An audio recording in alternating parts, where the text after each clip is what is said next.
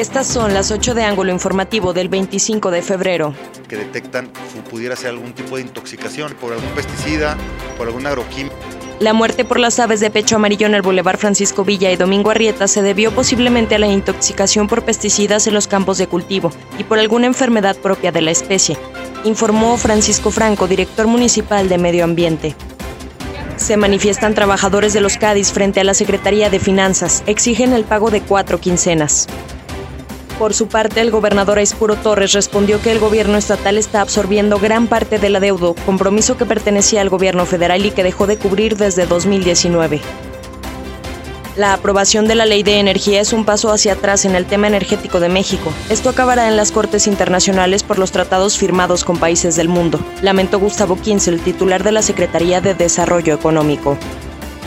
Se espera un incremento del 3% en el precio de la canasta básica por el posible aumento a combustibles y el costo de los fletes, mencionó Arnoldo Gutiérrez, secretario general de Canaco. Disminuyó 1.2 la tasa de desempleo en Durango con respecto al año anterior. En enero de 2020 se ubicaba en 5% y ahora en 3.8% según datos del INEGI. La media nacional se encuentra en 4.7% envió el presidente López Obrador una carta a la Cámara de Diputados para iniciar una investigación sobre el error en los cálculos en la cancelación del nuevo aeropuerto de la Ciudad de México.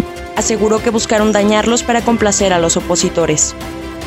Se encuentra recibiendo oxigenación suplementaria el subsecretario Hugo López Gatel por precaución ante una baja de oxígeno en la sangre, a cinco días de contraer COVID-19, mientras que en México los contagios por coronavirus llegan a 2.256.757 y se alcanzan 182.815 muertes. Funerales Hernández presentó